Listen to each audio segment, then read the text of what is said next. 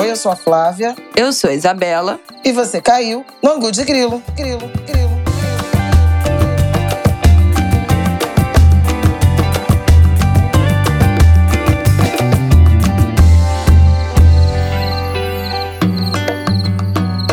Oi, gente! Boa terça-feira pra vocês. Mais um Angu de Grilo no ar, episódio 171. Tudo bem, Flavel? Como você está diretamente de São Paulo? Tudo bem, diretamente de São Paulo. Vim passar o fim de semana, como prometido. Estou de férias, né? Menos o Angu de Grilo, que o Angu de Grilo não tem CLT, né, minha gente? Não, Uma, não, não tira A minha chefe, Isabela, não me dá, não me dá. A, a CLT aqui nem se Getúlio Vargas reencarnar. Então vamos tocar o barco. é isso, Angulhas. Bom, como a gente está gravando esse episódio no domingo à noite, a gente vai fazer um episódio mais curto, se Flávia Ol permitir. Ela começa falando: hoje vai ser rápido, eu não quero gravar coisa muito longa, não. Aí depois já dá uma hora de episódio, eu tô aqui, ó. Corre, vai logo, fala logo. Mas vamos ver, vamos ver. Mas hoje a gente vai fazer dois blocos só, então a ideia é a gente falar sobre o caso que estourou essa semana dos protestos lá nos Estados Unidos, gente, é aquele mesmo roteiro que a gente já conhece. Um jovem negro chamado Tyree Nichols, que foi agredido e morto por policiais nos Estados Unidos, desencadeando uma onda de protestos em Memphis, no Tennessee. Caso de racismo do Vinícius Júnior, né? O Vinícius Júnior está sendo sistematicamente vítima de racismo nas últimas semanas. A gente não tratou ainda disso no ângulo de grilo, então vale a gente falar sobre esses dois episódios no primeiro bloco. E no segundo bloco, a gente vai aproveitar que foi uma semana estável na democracia brasileira, né? A gente aprofundou alguns assuntos, repercutiu, deu continuidade aos assuntos que a gente tratou, né, na terça-feira passada, e vamos fazer um bloco dedicado a fazer comentários de coisas que a gente está assistindo, exposição que a gente foi, o que a gente anda lendo, ouvindo, enfim. Então vamos conseguir fazer um bloco aqui de licença poética, um milagre. Vamos ver, vamos torcer para nada acontecer, mais de grandes emoções essa semana, a gente seguir com essa pouca calmaria. É, vai ser quase um balanço desse ano chamado pois janeiro, é, né? né? Porque chega o Natal, passa o carnaval e a Páscoa e janeiro não termina, né? Dia 58 de janeiro. Então vamos lá. Vamos que vamos. Tenho uns recadinhos aqui de início de conversa. Pode? Uai, depende. Eu fui surpreendida agora com essa pergunta. Foi Vai ser rápido? Vai, vai ser rápido. Então vai. Não, vai ser rápido. Primeiro, hoje, né, a gente está gravando domingo à noite, 29 de, de janeiro, dia da visibilidade trans. Eu estava caminhando na Avenida Paulista e encontrei a caminhada, a manifestação, e ouvi a deputada né, deputada federal eleita, quase empossada, porque já a posse é essa semana, né? Érica Hilton, e foi muito incrível ouvi-la, sabe? Um, uma parlamentar cheia de energia, com uma agenda consistente. E depois fui lá me apresentar, abraçá-la, porque a gente se fala pela rede social. Tem várias, uma rede de amigos e conhecidos em comum, mas nunca tínhamos nos encontrado. Então, deixar um beijo é, para ela, na pessoa dela, né, a todo mundo que abraça essa agenda da diversidade, da igualdade de direito, do respeito por todas as pessoas e do reconhecimento à potência, ao talento, à energia e à luta. Então, Angus de Grilo também abraçado. Bom, precisamos nem falar disso, que todo mundo já sabe. Mas foi essa emoção e a outra coisa, eu queria retribuir o beijo que o pessoal lá do Foro de Teresina mandou pra gente a partir da carta da Yara Sá. E aí gente, deixar um super beijo pra Yara Sá. a carta da Yara. A Yara Sá existe, porque o Fernando brincou dizendo que a carta estava tão bem escrita que achou que era um ghostwriter. Não, a Yara Sá é uma mulher lindíssima, uma negra maravilhosa, maranhense, modelo, que escreve lindamente, que Não, ouve o Angu de Grilo, maravilhoso, que passou a ouvir o Foro de Teresina a partir do Angu de Grilo e escreveu com muito humor, com muita delicadeza, com muita inteligência. E aí a gente trocou e-mail, porque ela contou, né, na, pelo Instagram, acho que no Twitter também, mas pelo Instagram, que tinha a carta dela para o Foro de Teresina tinha sido lida, que ela citou o Angu de Grilo e eles falaram da gente. E aí ela lembrou, Isabela, que ela conheceu a gente naquele jantar em 2019 da Brasil Foundation. Eu recebi um gente. prêmio. Lembra? E aí ela falou assim: e você estava vestida de Ângela Brito. Gente, gente eu achei muito maravilhoso. Lembrou tudo. Lembrou tudo. Ai, então, arrasou. um beijo para Iara Sá. É Iara Sá, gente. Não é Iara Sá. Espaço. Iara, espaço, Sá. Então, milhões um beijo, de beijos amei pra essa a nossa carta. Ainda não tinha ouvido o episódio do Foro, começaram a comentar. Eu fui lá ouvir só o finalzinho, o trechinho final, pra pegar esse spoiler. E amei demais o que ela escreveu. Bom, então vamos começar aqui o que a gente se propôs a falar. Eu acho que a gente pode começar com o Vinícius Júnior. Creio que seja algo que a gente, a nossa audiência, a gente já estava um pouco mais familiarizado, que vem acontecido, né, nas últimas semanas. O Vinícius Júnior tem sido vítima de racismo na Espanha, de torcedores, de clubes rivais do, do Real Madrid. O penúltimo caso foi a polícia de Madrid encontrou um boneco pendurado na ponte de uma cidade, como simulando uma situação de enforcamento, uma coisa horrorosa, uma cena grotesca. E esse boneco com a camisa do, do Vinícius Júnior. Mais recentemente, no final de semana, eu acho, ou na sexta na sexta-feira, na última sexta-feira, torcedores do time rival foram pegos cantando uma música que chamava o Vinícius Júnior de macaco que é inacreditável, nós já sabemos, mas não é, não foram as duas primeiras vezes, sei lá, que isso aconteceu. Não foi a primeira vez que isso aconteceu com o Vinícius Júnior. Isso tem acontecido há pouco tempo atrás, pouco antes da Copa do Mundo. Foi um comentarista, né, de TV da Espanha que fez Foi. um comentário racista, porque o Vinícius Júnior comemora dançando, quer dizer, o Vinícius Júnior comemora dançando, os jogadores brasileiros comemoram gol dançando. Um comentarista fez um comentário super racista falando disso, criticando o Vinícius Júnior essa É, postura aquele, é, da a dança, comemoração. que era macaquice.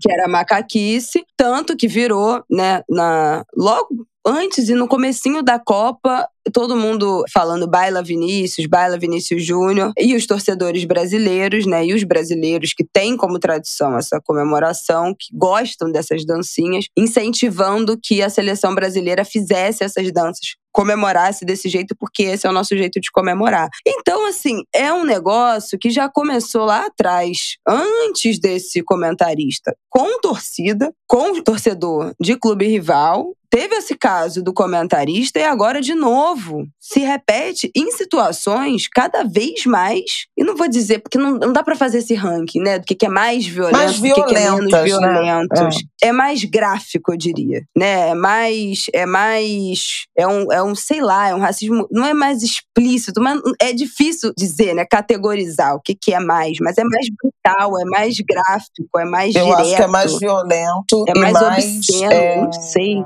e mais sedimentado na supremacia, né? Porque nessas ideias do supremacismo branco, né? O caso do, do, do boneco enforcado, ele sugere e foi, enfim, um episódio foi uma, uma situação que inclusive viralizou, né, né, na semana passada por conta de uma emoção que eu não consegui segurar no- ao comentar isso no Em Pauta, né? E no final resultou num abraço do Marcelo Cosme a mim. Ele saiu do estúdio correndo e foi até a sala eh, onde eu estava, porque foi realmente uma cena de, para mim, de uma violência e de um significado que, para mim, é um degrau abaixo, né? Eu vou falar acima, né? Uhum. um degrau abaixo no racismo explícito, escancarado. Quer dizer, chamar de macaco é racismo escancarado, é racismo explícito, mas você pode pensar ah, nessa desumanização já banalizada em torcidas de futebol, em ofensas escolares, que inclusive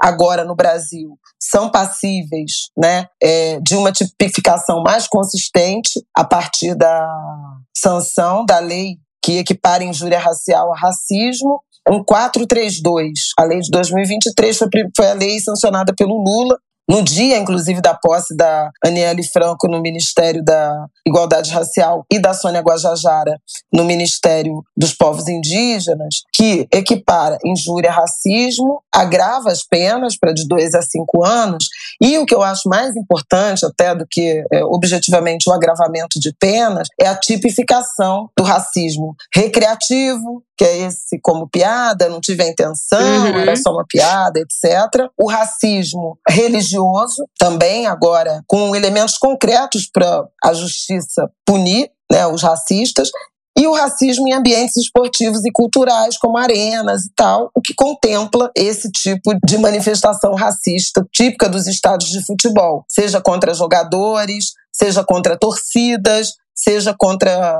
árbitros, né, e equipe de arbitragem. Enfim, essa coisa de chamar de macaco, de lançar banana, é um código do racismo esportivo já é horrível falar essa palavra, né? Mas consolidado, né? Eles uhum. fazem isso e continuam fazendo porque há impunidade na Europa, nos Estados europeus, enfim, não tem, não tem punição pecuniária, né? Ou financeira, esportiva, de banimento de torcidas, de proibição de torcidas, de perda de ponto para os times. O ambiente é de absoluta impunidade e isso certamente não impede, né, até estimula, alimenta esse tipo de manifestação racista. O Vinícius Júnior é um negro retinto, um jovem negro retinto brasileiro, um dos astros, né, é, em ascensão do futebol. Marcou o gol né, da vitória do Real Madrid na Champions no, no ano passado e é, tem sido alvo de muitas manifestações Já racistas. em meio a essas declarações racistas, né?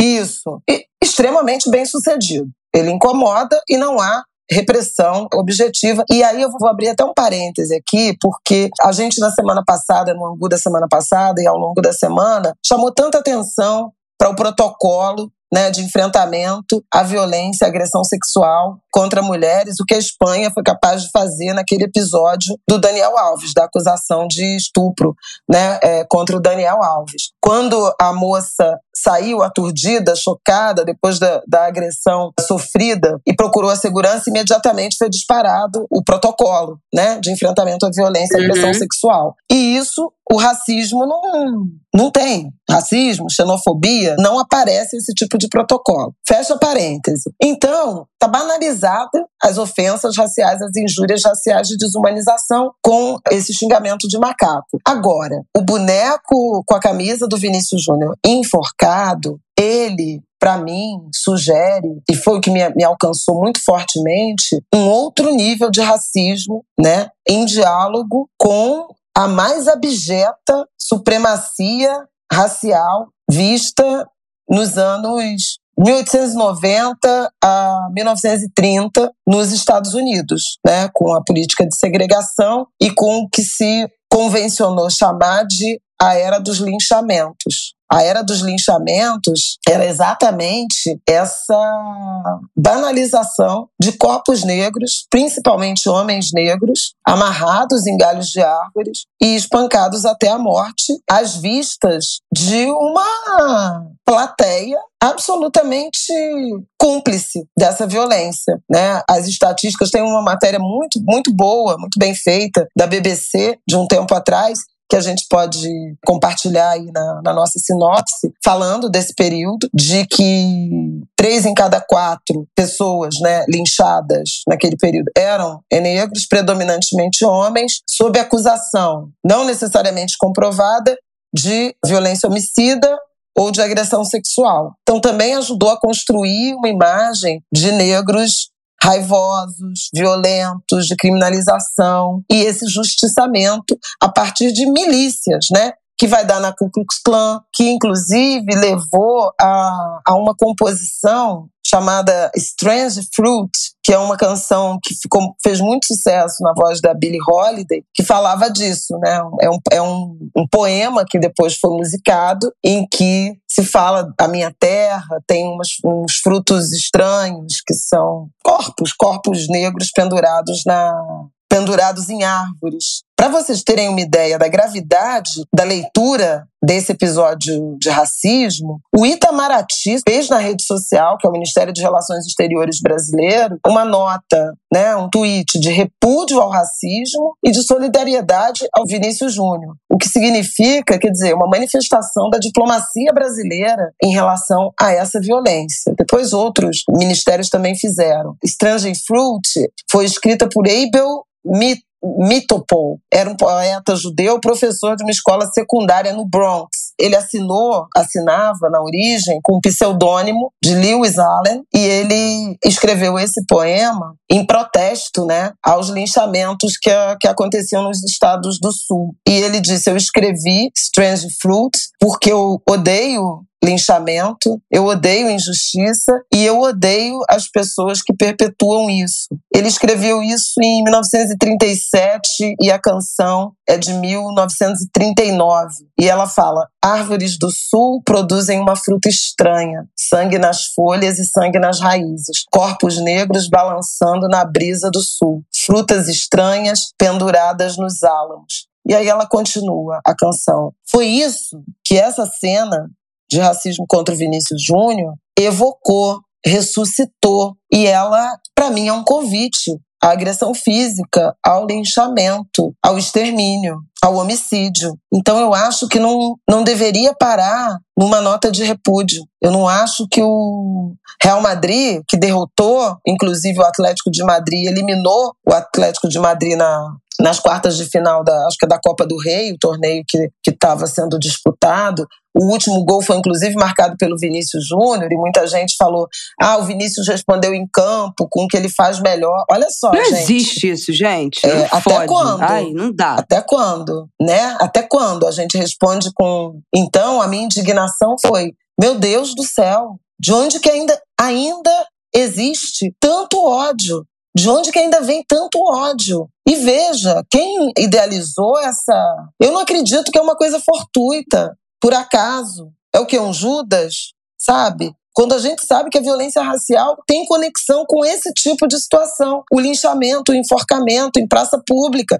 numa ponte. Então, assim, é inaceitável. E eu acho que a gravidade dessa cena, dessa manifestação racista, ela não foi dimensionada corretamente. E eu fiquei muito chocada, Claro muito não. entristecida, muito ferida. Então, por isso que eu quis trazer também essa conversa, continuar um pouco dessa conversa aqui no Angu, porque foi muito grave. Lembra quando, no 8 de janeiro, pode ser do território da teoria da conspiração, mas era a festa da Selma. Em alguns momentos na internet, se fez referência à festa da Selma, que é o, o- a tentativa de golpe, né, o golpe tentado, à manifestação de Selma, né? A Marcha de Selma, que é um filme Uhum. também ótimo, recomendo, de Martin Luther, que foi brutalmente reprimida, né? Houve muita, muita violência policial. E aí são dois episódios que fazem correlação com momentos absolutamente sombrios, dramáticos, violentos, brutais, bárbaros contra a população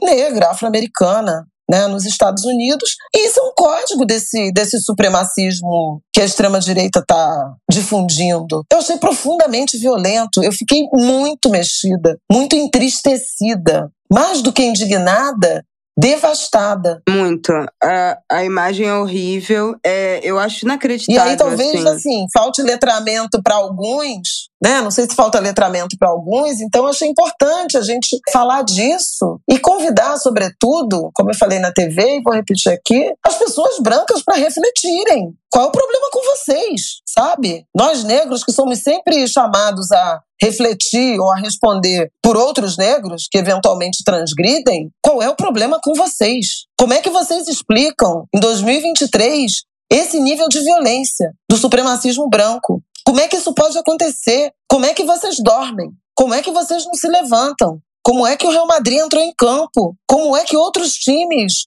do mundo inteiro, do Brasil, estão levando a vida? É isso. Eu queria pontuar, acho que, três coisas sobre, sobre isso tudo que você falou e sobre essa história. Acho que a primeira, o que tudo indica é que os clubes não estão fazendo absolutamente nada, né? A Liga, La Liga, que é a Liga Espanhola, disse que ah, vai apurar. E, e o próprio Vinícius Júnior falou que não estão fazendo não, não estão se mexendo em relação a isso. Mas é especialmente horrível como o próprio clube do Vinícius Júnior, que é o Real Madrid, assim, é o maior, sei lá, top 3 maiores clubes do mundo, não compra o barulho dele e poderia e teria o tamanho necessário e teria o dinheiro necessário, teria o poder necessário para comprar essa briga e ir até o final por essa responsabilização. O Real Madrid tem tamanho, tem importância para criar uma nova lei de, de racismo em estádio na Espanha, se fosse necessário. Tem tudo para isso, tem todos os recursos, tem todo, tem todo o tamanho, tem todo o respeito, tem tudo, entendeu? Para ir atrás, para cobrar que providências serem tomadas e garantir que essas pessoas sejam punidas, que o clube seja punido. Porque só punição individual, fora do estádio, não é suficiente.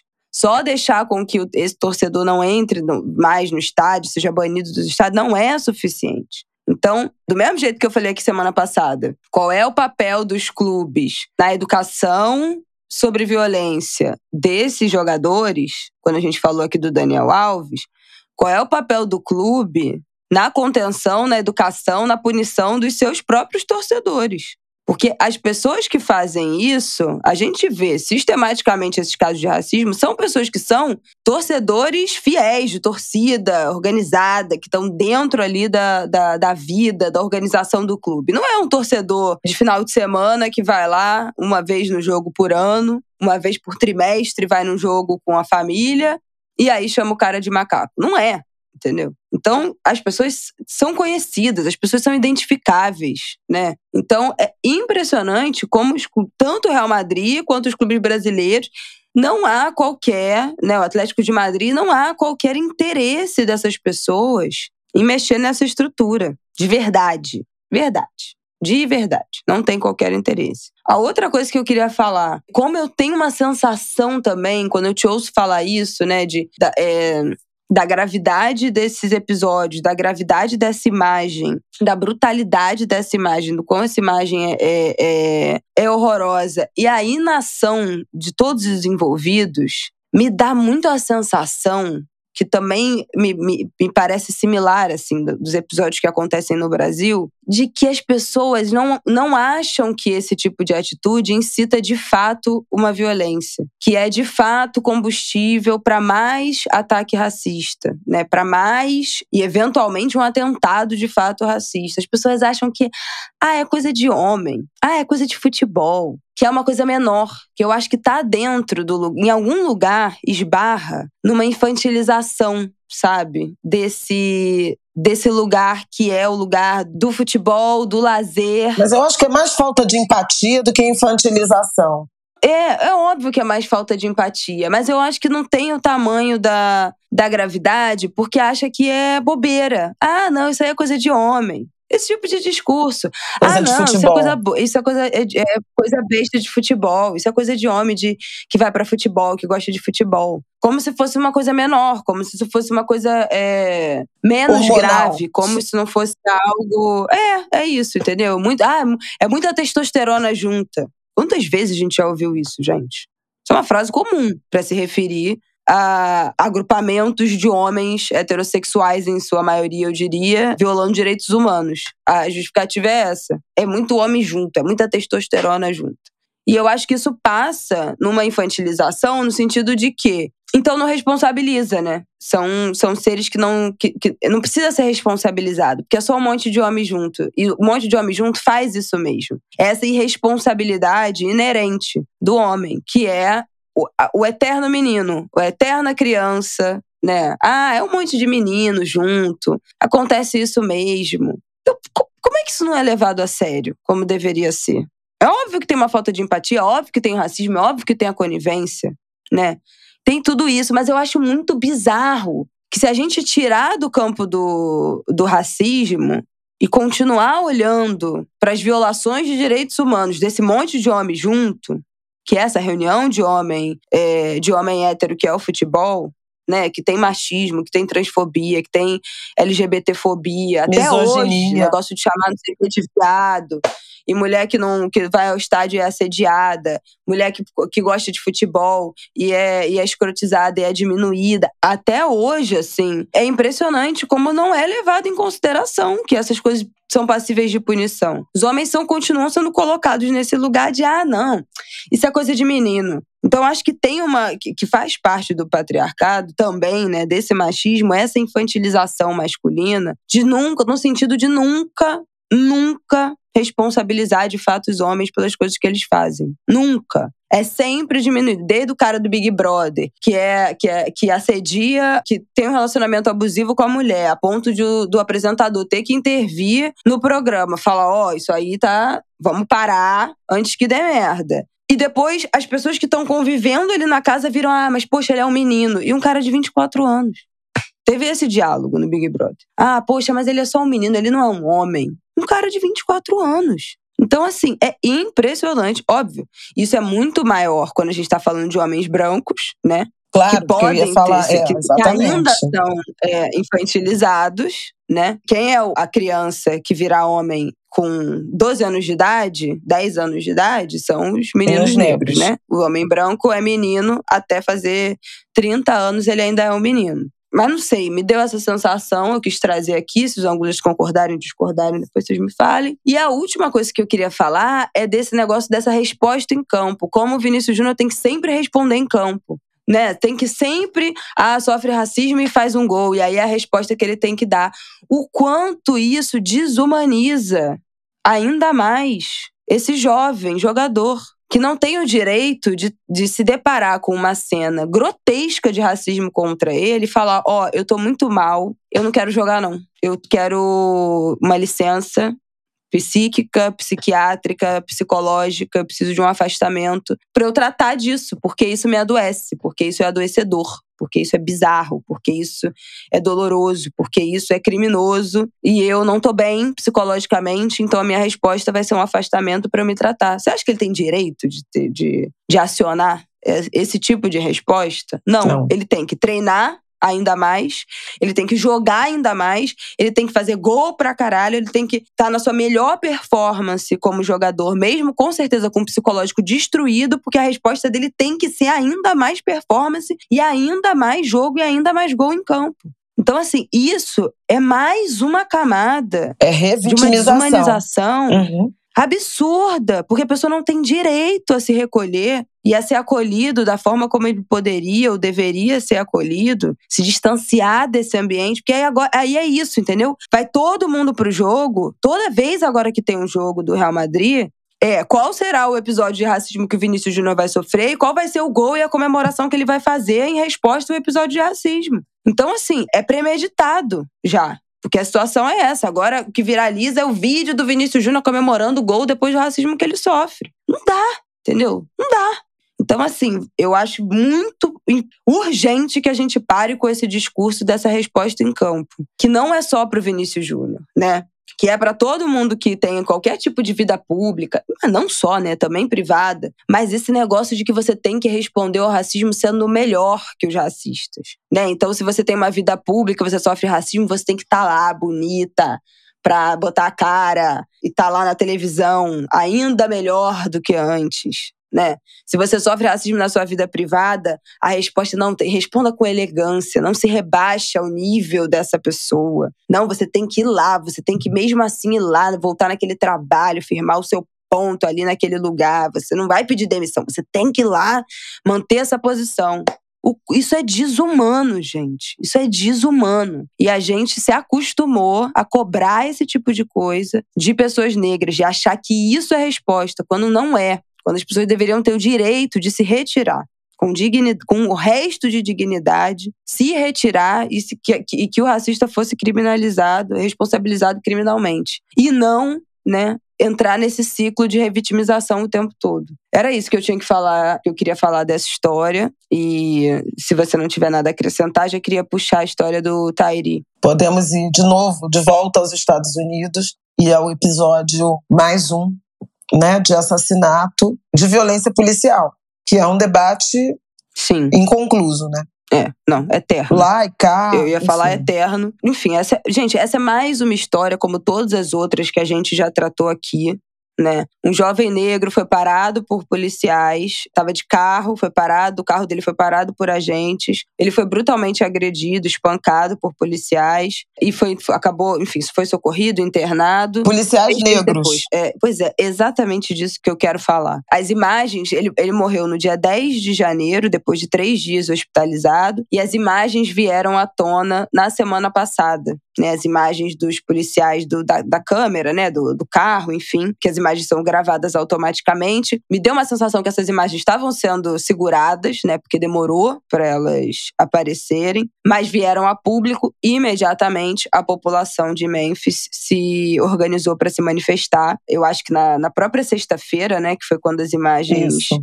Vieram, vieram à tona. E eu acho que a grande diferença desse caso para todos os outros, né, do George Floyd, do Mike Brown, de todos os outros que a gente já, já falou aqui e no, no Angu e de modo geral, é que nesse caso eram cinco policiais negros que agrediram, que chutaram esse jovem, chutaram e socaram ele praticamente, né, até a morte, tanto que ele acabou morrendo dias depois. E assim, eu ainda não vi a repercussão de como ele- esses policiais foram imediatamente desligados. Quando as imagens, quando a polícia teve acesso às imagens, eles foram imediatamente desligados, demitidos da polícia, foram tornados réus por homicídio duplamente qualificado, eu acho, é, imediatamente, antes das imagens serem divulgadas a público. Mas são cinco homens negros. E assim, é o, é, é o retrato da falência de absolutamente tudo. Da falência da polícia. Bom, a, fa- a polícia que já nasce como essa instituição falida, né? Preciso nem dizer. Mas assim, eu talvez eu vou até mudar minha palavra. Não é nem o retrato da falência, é o retrato do sucesso da política racial, racista, que a gente vive tanto aqui, que a gente fala tanto, né? Que são os policiais pretos matando as crianças pretas, matando os jovens pretos, né? Quanto nos Estados Unidos, que era muito. que todos esses casos anteriores foram de policiais brancos, e agora uma situação que é o cinco policiais pretos matando um jovem preto que não tinha nada, que foi parado ali pela polícia, tentou correr, acho que estava com uma coisa do carro, né, que não estava regularizada, sei lá. Mas assim, qualquer coisa que for não justifica. E a brutalidade do, do racismo que coloca cinco pretos policiais na situação de agredir até a morte um jovem negro. Qual é o caminho? O caminho de uma sociedade, o caminho de um racismo numa sociedade que leva a uma situação bizarra dessa, bizarra, que aqui no Brasil pra gente eu acho que é muito comum, da forma como a nossa polícia é, nasce, se estrutura e se organiza, mas eu não sei se nos Estados Unidos esse caso abre um novo precedente, pelo menos, é, nessa era né, de rede social, de, de, de, de internet, porque os casos anteriores eram sempre policiais brancos, tinha sempre essa, essa dicotomia né, do racismo, era o, era o homem negro perseguido e os policiais brancos, e nesse caso, cinco homens negros, gente. Então, assim, deu tudo errado. Deu tudo errado. Tudo errado. O quanto esses policiais foram. Qual foi o tipo de treinamento que esses homens passaram para estarem cinco homens juntos reunidos? Parando um jovem negro, cinco homens negros, e nenhum deles falar, tipo assim, ter um olhar de humanidade que fosse de identificação racial.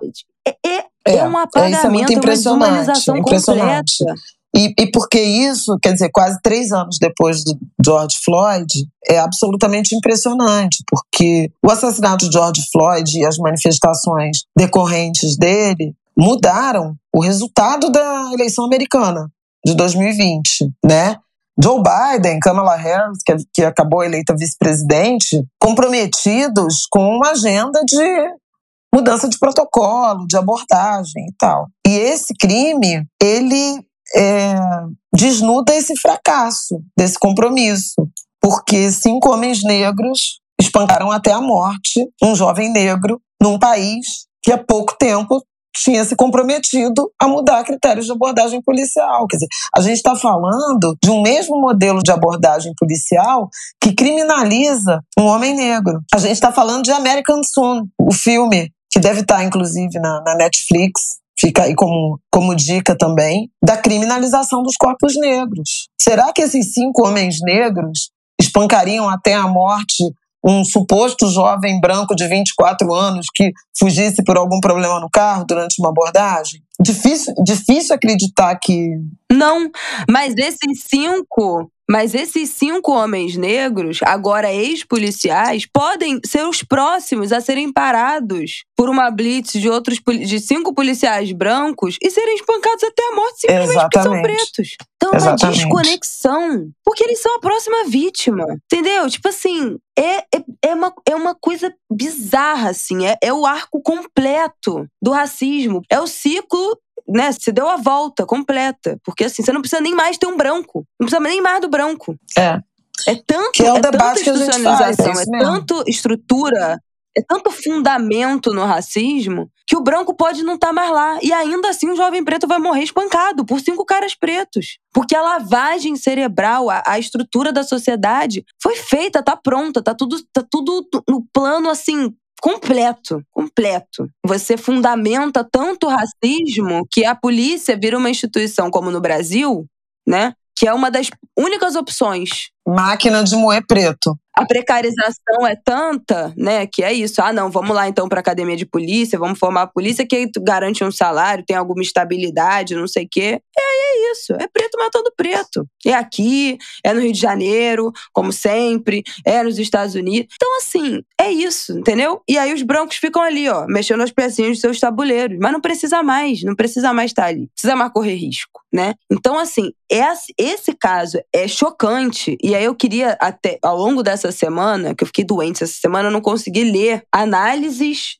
tentar entender assim qual é a discussão que é o que que tá, que, que tá provocando no, nos Estados Unidos de discussão racial esse caso né? Porque o modus operandi do crime é o mesmo de sempre mas o que que tá despertando de discussão racial nesse país que fala tanto né, que, que protesta tanto, que fala tanto, que dá tanto nome, que, que, que enfim, que, que combate é, de alguma forma também, que dá tanta visibilidade à questão racial, mesmo os, os negros sendo 13% né, da população dos Estados Unidos, é a minoria, e ainda assim tem tanta projeção, falam tanto disso, eu quero entender o que está sendo dito lá, qual é o viés dessa história. Eu queria trazer o artigo da coluna de hoje, né, do domingo, 29 da Dorit Razin, que é uma maravilhosa jornalista, e ela a, a coluna é intitulada Luto em Memphis, e ela traz alguns pontos aqui de, de reflexão. Lembra, por exemplo, que Memphis, é, no Tennessee, é a capital mundial do soul, mas eu queria lembrar de outra coisa. O Martin Luther King foi assassinado em Memphis, no Tennessee, né? E do assassinato dele, houve uma onda de protestos que deixou quase 50 mortos e 2.600 feridos, lá em abril de 1968 na verdade, mais de quase 50 mortos em 125 cidades dos Estados Unidos, não só em Memphis.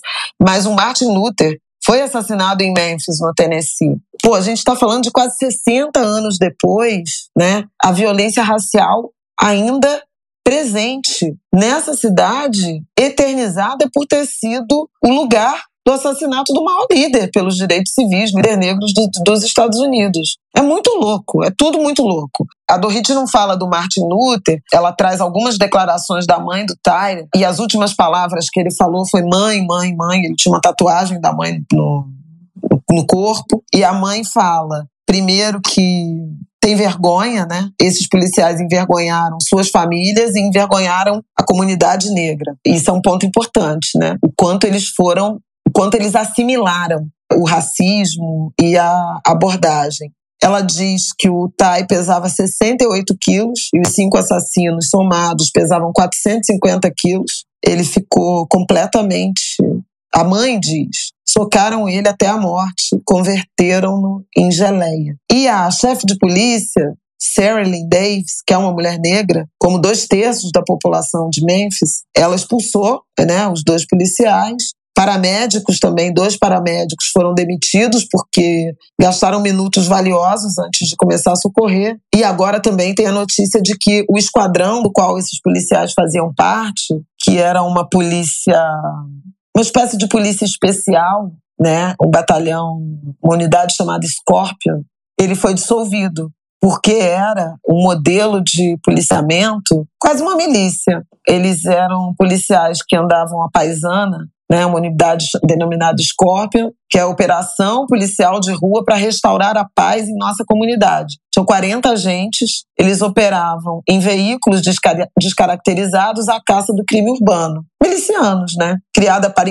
intimidar, desfrutava, diz a Dorit, desfrutava velada impunidade para executar sua missão e acabou corrompida por essa impunidade. Quer dizer, eles eram um esquadrão de justiçamento que ficavam circulando em carros descaracterizados e fazendo abordagens para intimidar o cometimento de crimes. Certamente, é, muito, muito provavelmente com ênfase no crime contra patrimônio. E essa unidade, e essa unidade foi formada em outubro de 2021. Não é uma coisa tipo assim, do 40 anos atrás, que tá obsoleta e vigente até hoje, porque ninguém canetou para acabar esse negócio. Outubro de 2021. Que, que, que, ideia de jirico é essa? Em outubro de 2000. Não falta exemplo no mundo de que isso não dá certo? Gente, tá tudo errado. Tá tudo errado. Enfim. Pois é. E acho que para o Brasil fica a lição, não só desse racismo estrutural, que se materializa num racismo institucional, né, de abordagens, de modelos de policiamento, de política de segurança,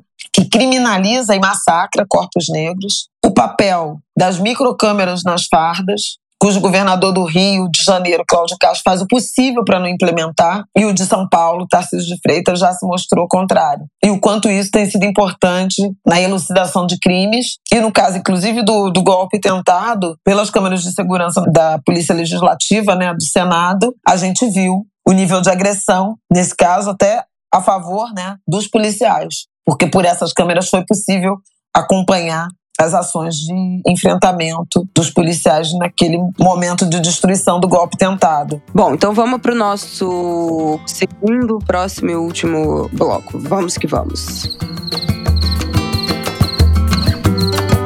Esse bloco aqui vai ser, na verdade, um compilado aqui de indicações de coisas que a gente tem ouvido, visto. Vamos ver o que, que Flávia Ol vai nos indicar hoje. Ela foi numa exposição no MASP nesse domingo. Conta aí. No MASP não, no IMS, no IMS. Conta aí como foi. Pois é, eu fui na exposição no Instituto Moreira Salles, né, aqui em São Paulo, muito adequado, né, a esse a esse momento em que a gente está pensando tanto na, na questão indígena.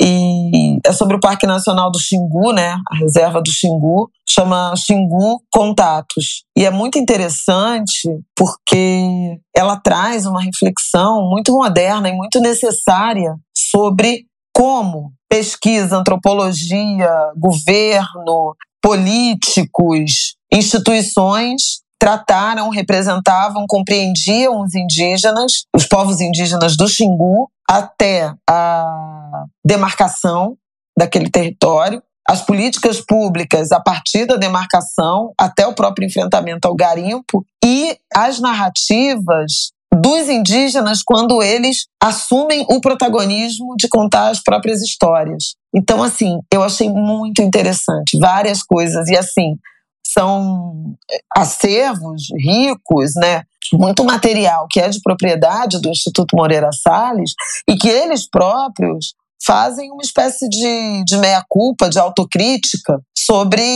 a forma como os indígenas eram representados e como não tinha informação.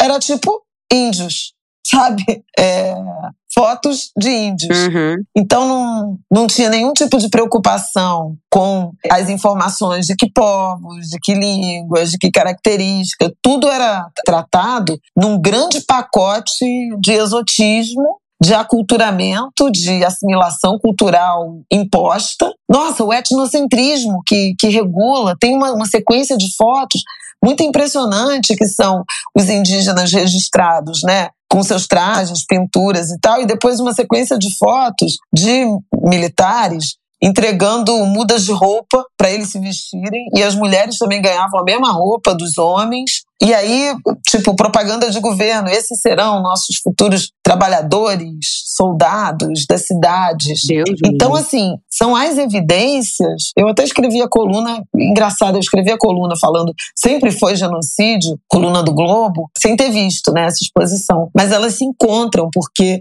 um genocídio materializado realizado tanto na, no extermínio dos corpos, no assassinato dos corpos, mas no epistemicídio, né? Ou na assimilação. Uhum.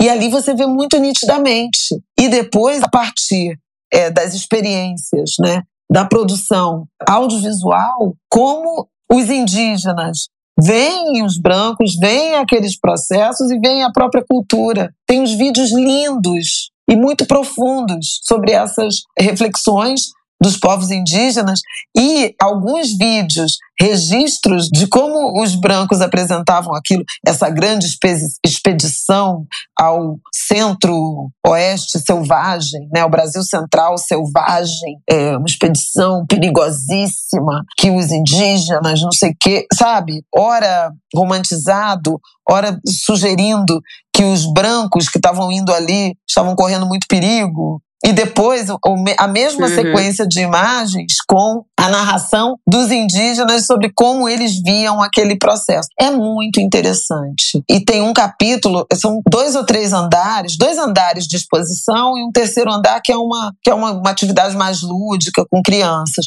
O primeiro é muito desses vídeos e desse choque, dos registros. O segundo andar é muito impressionante porque traz o papel da imprensa nisso, né? Em particular de Assis Chateaubriand e da revista O Cruzeiro, porque eles mandam correspondentes e como aquela narrativa é a narrativa que ganha o Brasil. E tem uma história absolutamente impressionante de um sertanista chamado Aires Cunha, que se casa com uma indígena e aquilo vira um espetá uma espetacularização daquela união, do casamento do branco com a, com a Índia, né? eles chamam assim de, de Índia, e trazem a, a mulher, o nome dela é, significa flor do campo, é, acho que é Daikui, o nome dela. Trazem ela para o Rio de Janeiro e fazem um casamento na Candelária. Na Candelária. Na igreja da Candelária. Ela entra com a Assis Chateaubriand na igreja. As fotos são impressionantes.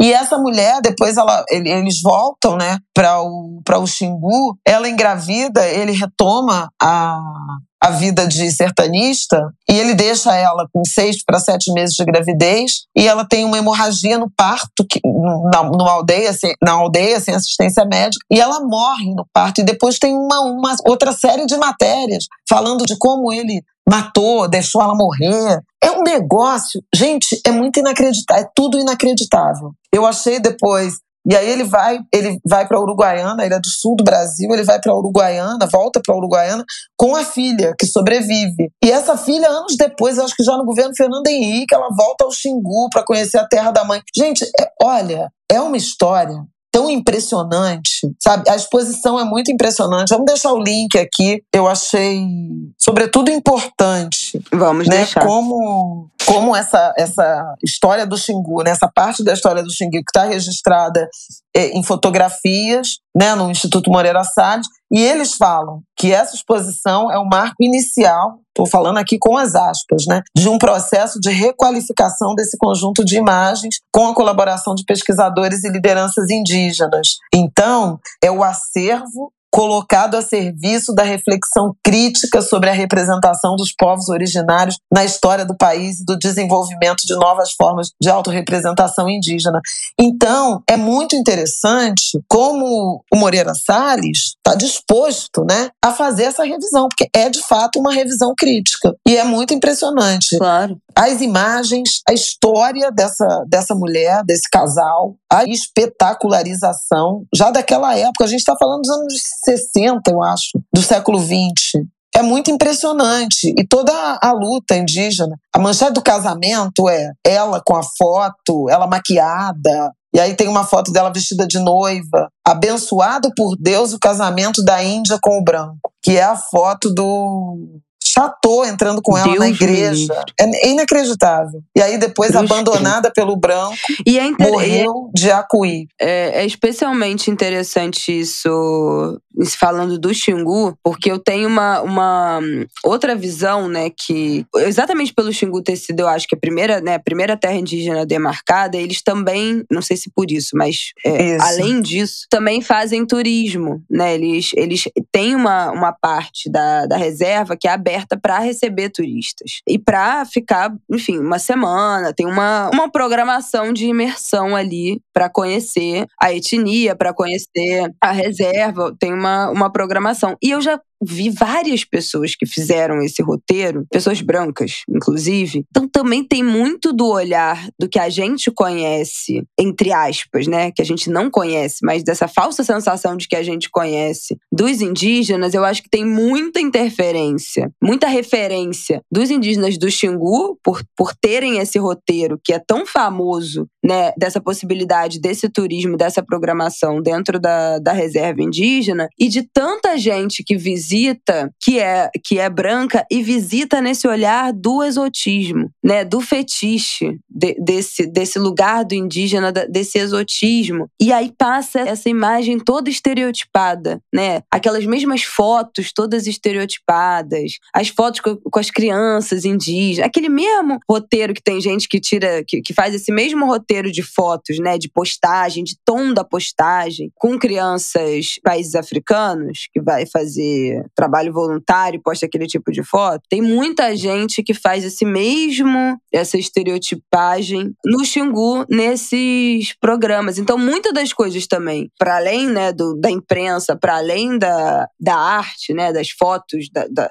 do registro fotográfico como arte, o que a gente conhece socialmente, o que a gente vê socialmente nas redes sociais, né, de gente que a gente acompanha, de amigos que eu já, já tenho que já foram, é sempre esse mesmo olhar também estereotipado, também genérico, de certa forma. Então, acho que colabora também, inclusive, para isso, assim, para cair um pouco o pano dessa imagem qualquer coisa, né, que essas pessoas também produzem a partir dessa exotização. Fiquei muito curiosa, gostei muito. Nossa, muito impressionante. Vale muito a pena. Não sei se vai vir para o IMS do Rio de Janeiro, mas acho que vale muito a pena. E queria falar o seguinte, aproveitando já isso, né? É que você está falando aí ah, é, dessa é exotização, dessa fetichização dos povos indígenas, né? A partir dessa experiência do Xingu. Mas eu queria abrir um parêntese, porque essa semana é, é é a semana do 2 de fevereiro, né, do dia de Emanjá. E essa fetichização também alcança as religiões de matriz africana, Ih né? Enfim, Vem a favela, né? Houve, houve inclusive um arremedo de debate a partir de um vazamento de uma imagem de um clipe da, da Anitta, né? Essa semana, que é, na verdade, é tudo sobre a mesma coisa, né? A favela é um lugar de erotismo, uhum. de liberação, é, né? É o lumpen, é a sexualização exagerada, libertinagem, né? Essa essa ideia, a religião de matriz africana também, que aí todo mundo é filho de Emanjá, todo mundo vai lá botar umas flores no mar e, sabe, sem nenhum tipo de uh, compromisso, conhecimento, Se encaixaçar, é, finge-se uma é, pois é, finge-se uma ah, eu quero, eu quero fazer um ritual. É, como é que eu devo agir? Como é que deve agir? Você é, pergunta isso para um católico no dia de Nossa Senhora Aparecida, ah, eu quero ir lá comer a hóstia no dia de Nossa Senhora Aparecida, como é que eu devo fazer, entendeu? Então, assim, as pessoas não, não têm pudor, né? Em, fetichizar. É, é sobre Algo. isso, né? Eu entendo, inclusive, que muitas das festas religiosas, não só de matriz africana, mas católicas, elas são tornadas eventos culturais. Elas perdem a carga religiosa. Mas eu acho que é, é importante a gente ter uma abordagem respeitosa para quem ainda preserva a religiosidade. A prefeitura transforma o 2 de fevereiro numa festa de rua para atrair turistas, não sei o quê, como é o Réveillon do Rio de Janeiro, mas tem gente de Umbanda, de Candomblé, devotos de Nossa Senhora dos Navegantes, comunidade de pescadores, que levam isso muito a sério, que são rituais de fé, de gratidão, né? E aí, nesse caso, é assim: fica quieto e observa. Fica quieta e observa. Aprende. Aprende com o tempo, né? se dedica. Então, assim, aproveito para dar o papo reto aqui em relação ao 2 de fevereiro, porque esse é um negócio. O 2 de fevereiro e o 31, né? O Réveillon, é tipo, sabe? Nossa Senhora. Flores para Iemanjá na beira da piscina, quase, né? Na piscina do condomínio, sabe? Assim, é nesse nível. Lata de cerveja no balaio de Iemanjá. É, esse vai ser o primeiro 2 de fevereiro depois da pandemia. Então, já tá todo mundo. Vai ser uma romaria para Salvador. Acompanhe. Acompanhe no Instagram de vocês a romaria de influenciadores que não tem nada a ver com isso. Indo lá é, fingir uma de devoção a Iemanjá é, no 2 de fevereiro. Viva a Rainha do Mar. Eu quero ser o primeiro a saudar Iemanjá. E no dia 4 de fevereiro, chuta que é macumba, né? Ah, é. Normal. Enfim, seguimos. Vamos indicar a reportagem da Sônia Bride no Fantástico, ainda sobre a situação dos Yanomamis. É um documento realmente histórico e, e produzido com muita sensibilidade, com muito humanismo, né? com muita empatia. Assim como recomendo também o trabalho da agência Suma Uma, fundada pela Eliane Brum e parceiros, de onde que ela denomina de jornalismo do centro do mundo, a Amazônia como centro do mundo. Eles vivem em Altamira, né? A equipe está toda lá.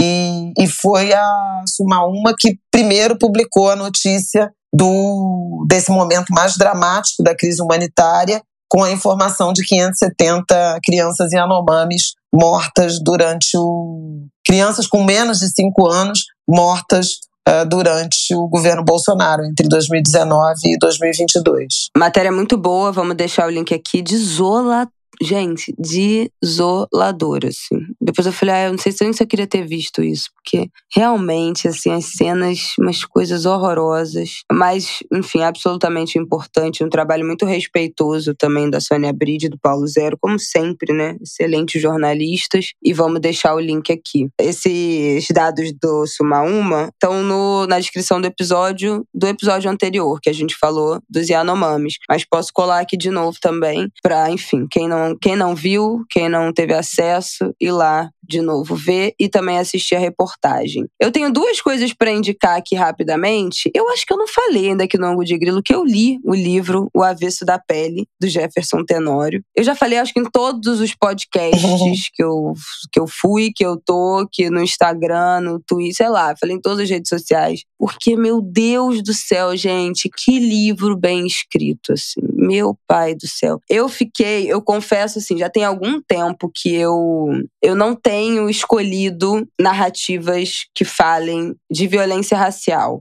Eu acho que eu já tô, eu fiquei um tempo assim meio saturada, meio de boa desse tipo de, de história, enfim, que a gente já que já é tão comum, que a gente já tá tão acostumado, né, a ouvir, seja na ficção é, quanto na vida real, pior ainda. E, e, e tá, enfim, o livro ganhou jabuti, né? Tá todo mundo de, de romance literário do ano passado, tá todo todo mundo falou desse livro, mas aí eu, eu já tava com ele na lista, mas quando eu peguei ali a sinopse que eu falei que era um que a história começa, um homem é assassinado numa abordagem policial e o filho desse cara começa a refazer, refazer a história, a própria história, a história do pai, a história do, da família. Ele começa a, a, tentar voltar atrás, descobrir as origens dele, as, as origens, as histórias familiares. Então, o livro parte de uma, de uma história absolutamente comum, que todos nós já conhecemos, né, de violência, para trilhar esse caminho de busca de origem. E esse caminho, esse negócio da busca, né, da origem, é uma coisa que me interessa. Então eu falei, não, vou ler. O livro, assim, no começo eu quase desisti, porque realmente é, é,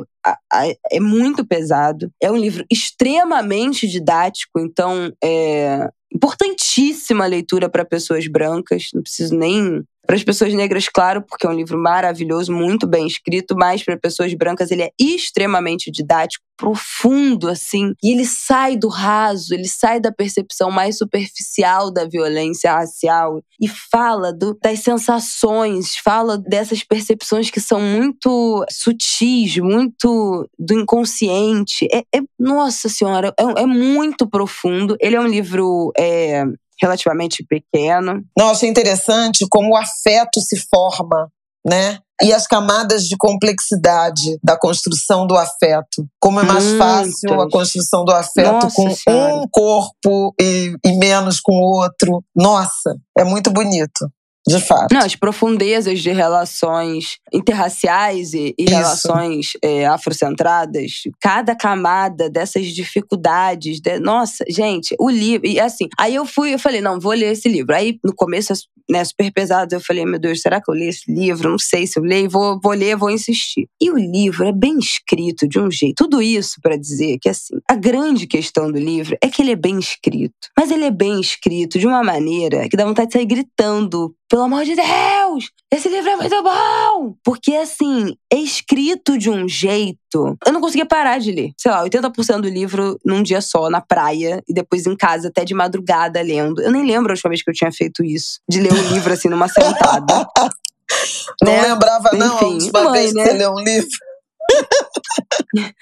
Mãe, né? A gente esquece. Eu não li um livro há dois Vai anos. Se nem por isso, né? Minha eu continuo aqui.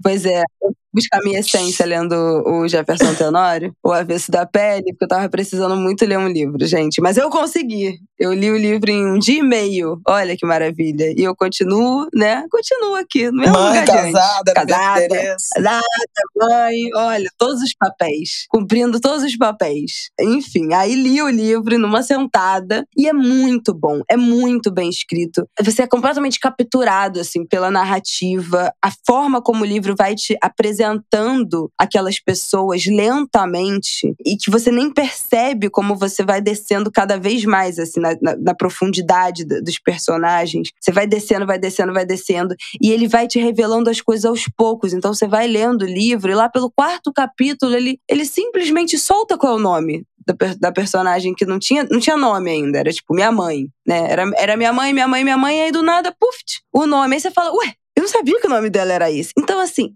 é muito bom, é muito bem escrito, assim, é uma, realmente é uma obra-prima, assim, é, é, e você vê as palavras sendo bem usadas. Não, uma coisa impressionante. E eu tenho lido muitos livros traduzidos. Eu acho que os últimos livros que eu li, assim, que até que me, me capturaram, mas ou foram livros brasileiros de não ficção, ou foram livros traduzidos. E tem uma.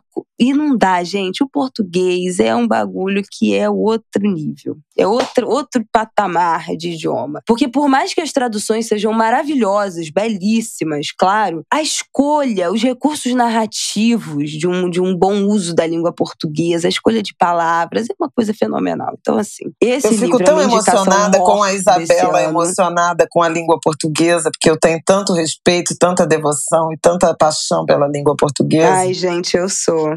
Eu fico muito orgulhosa de te ouvir falando sobre esse respeito, essa devoção, esse cuidado com a língua portuguesa, porque isso é uma coisa que, para mim, é muito marcante. Eu me emociono profundamente com o bom uso da língua. Betânia virou minha cantora uh, preferida também por esse respeito, né? Pela pronúncia de cada palavra. Ela não, ela não junta nada, ela pronuncia cada palavra no canto.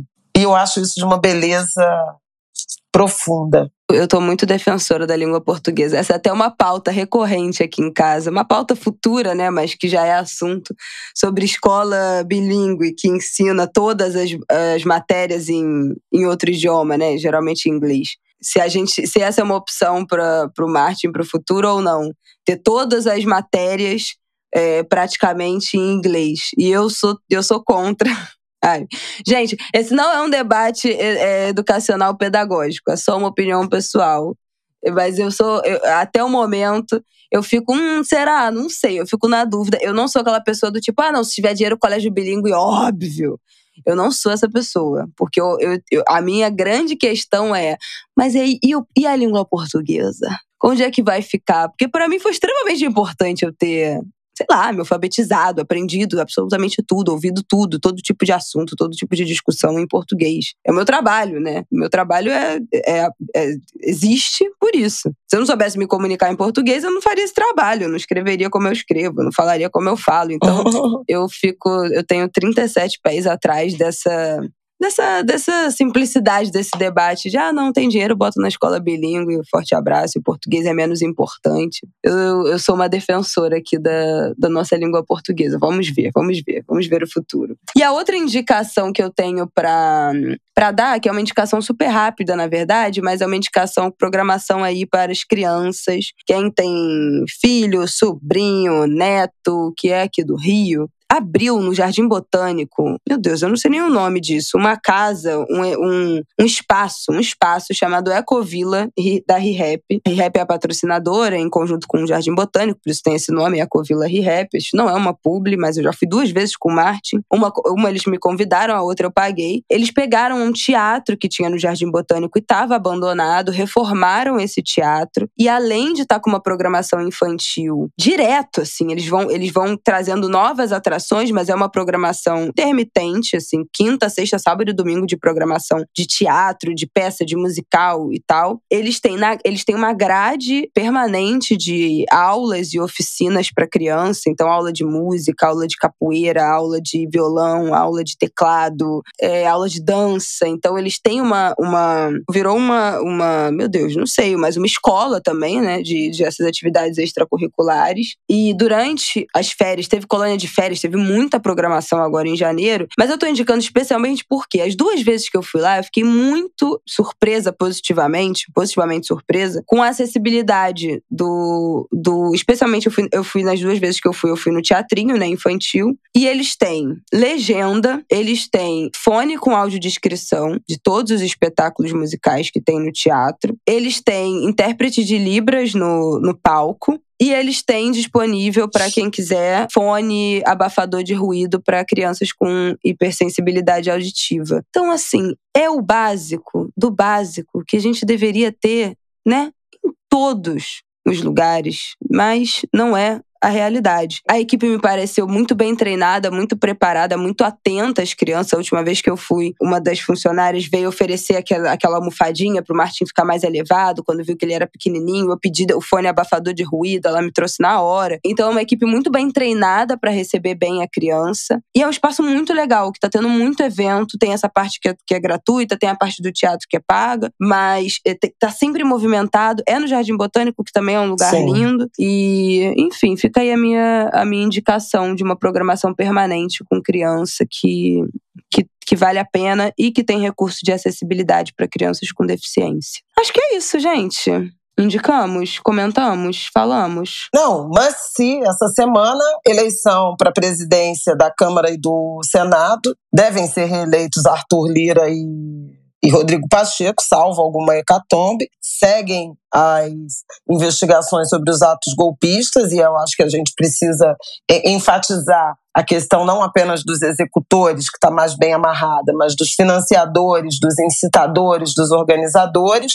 E tem depoimento do Anderson Torres, ex-ministro da Justiça e secretário de Segurança do Distrito Federal. Eu estou de férias, mas prestem atenção ao noticiário. Sete. Ela está de férias, mas vocês não, tá? É isso. Bom, boa semana para vocês, meus queridos, queridas e queridas. Até semana que vem. Eu espero que na semana que vem, quando a gente voltar aqui no dia, vamos lá, meu Deus, que dia que vai ser? 8 de fevereiro, o nosso apoia-se, não, 7 de fevereiro, nosso apoia-se já esteja no ar, tá? A minha ideia é essa, que a gente já comece a movimentar o nosso apoia-se, porque tá chegando carnaval e os nossos angulers fiéis merecem um conteúdo premium de carnaval. Eu estou achando isso. Tive essa ideia hoje. É, Flávia está sendo comunicada aqui no ar. Quando eu digo que a CLT não vale pro Angu. Gente, apoiem esse podcast pra pagar a CLT de Flávia Ol aqui do Angu de Grilo. é sobre isso. Mas enfim, a ideia é que no dia 7 eu já divulgue aqui o nosso link do Apoia-se certinho pra vocês, pra gente começar aí nosso clubinho do Angu de Grilo. E aí volto com essa novidade semana que vem, mais detalhes, mais informações, enfim, mas já deixando aqui essa sementinha. Boa semana para vocês, um bom dia de Amanjá para os macumbeiros, macumbeiras, macumbeiros presentes aqui no, no Ango de Grilo. nos vemos na próxima semana. Não é isso? É, axé. Minha mãe é manjar. Guarde, Zé, pelo olho de cada um. Equilíbrio. Pensem bastante antes de falar, que Exu anda brincando com quem tá confundindo as palavras. E até semana que vem. Bom fim de janeiro. Até. Um beijo.